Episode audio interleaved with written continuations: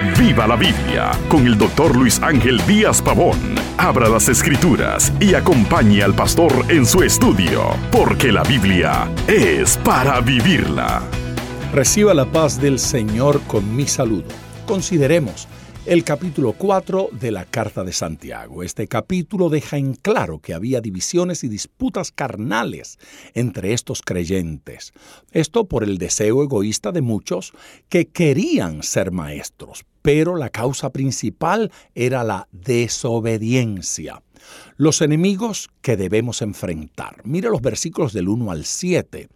Los que creen en Cristo y reciben el Espíritu Santo tienen una nueva naturaleza. Sin embargo, todavía batallan contra estos enemigos. Número uno, un enemigo llamado carne, los primeros tres versículos. La palabra pasiones no significa necesariamente pasiones sexuales o sensuales, significa simplemente deseos. Estos deseos obran en los miembros del cuerpo y estimulan a la carne y crean problemas. La carne es la naturaleza humana separada de Dios, así como el mundo es la sociedad humana separada de Dios. En el versículo 2 Santiago describe las acciones pecaminosas de estos creyentes. Codician, matan para obtener algunas cosas y no se detienen a orar respecto a esos deseos. Y cuando en efecto oran, lo hacen egoístamente para aumentar sus placeres, no para glorificar a Dios. El otro enemigo se llama el mundo. Adulterio espiritual es estar casado con Cristo y amar el mundo. ¿Cómo pueden los cristianos tener amistad con el mundo cuando han sido llamados a salir del mundo?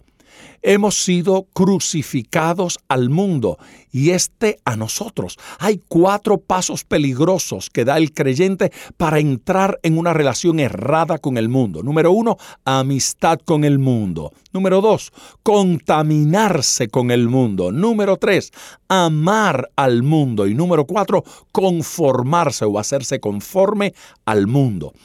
Los creyentes amigos del mundo son enemigos de Dios, entristecen el espíritu quien anhela celosamente su amor. Al tercer enemigo lo llamamos el diablo. El cristiano debe usar la palabra para resistir a Satanás y el Espíritu lo capacitará para hacerlo.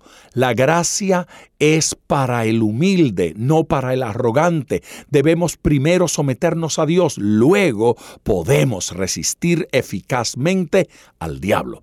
Las exhortaciones las vemos aquí de los versículos 8 hasta el 17. Santiago ahora se vuelve a tres advertencias importantes y llama a los cristianos a arrepentirse de sus pecados. A menos que los individuos en la iglesia estén a bien con Dios, no puede haber paz. Advertencia contra el orgullo. El orgullo nos aleja de Dios, mancha nuestros corazones y nuestras obras. También hay una advertencia contra la murmuración, versículos 11 y 12. ¿Cuántas iglesias se han dividido y han caído en desgracia debido a las lenguas que odian y critican? Si tengo una viga en mi ojo, ¿Qué derecho tengo de criticar al que tiene una pizca de polvo en el suyo? Hace también una advertencia contra la soberbia y la arrogancia. El orgullo, la crítica y la soberbia van juntas.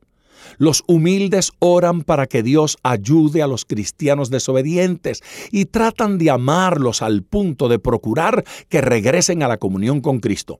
El que se jacta del mañana está afirmando ser Dios. Es más, la vida en sí misma es incierta, una neblina que viene de pronto y se va. No sabemos ni siquiera cómo terminará la vida. De modo que ¿Cómo podemos estar tan confiados?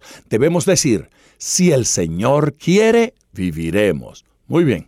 En tanto que estamos aquí, ponga todo su corazón al estudiar las escrituras porque la Biblia es para vivirla. Acompañe regularmente al Dr. Díaz Pavón en su estudio personal de la Biblia. La experiencia de décadas de ministerio de la palabra son vertidas en cada jornada.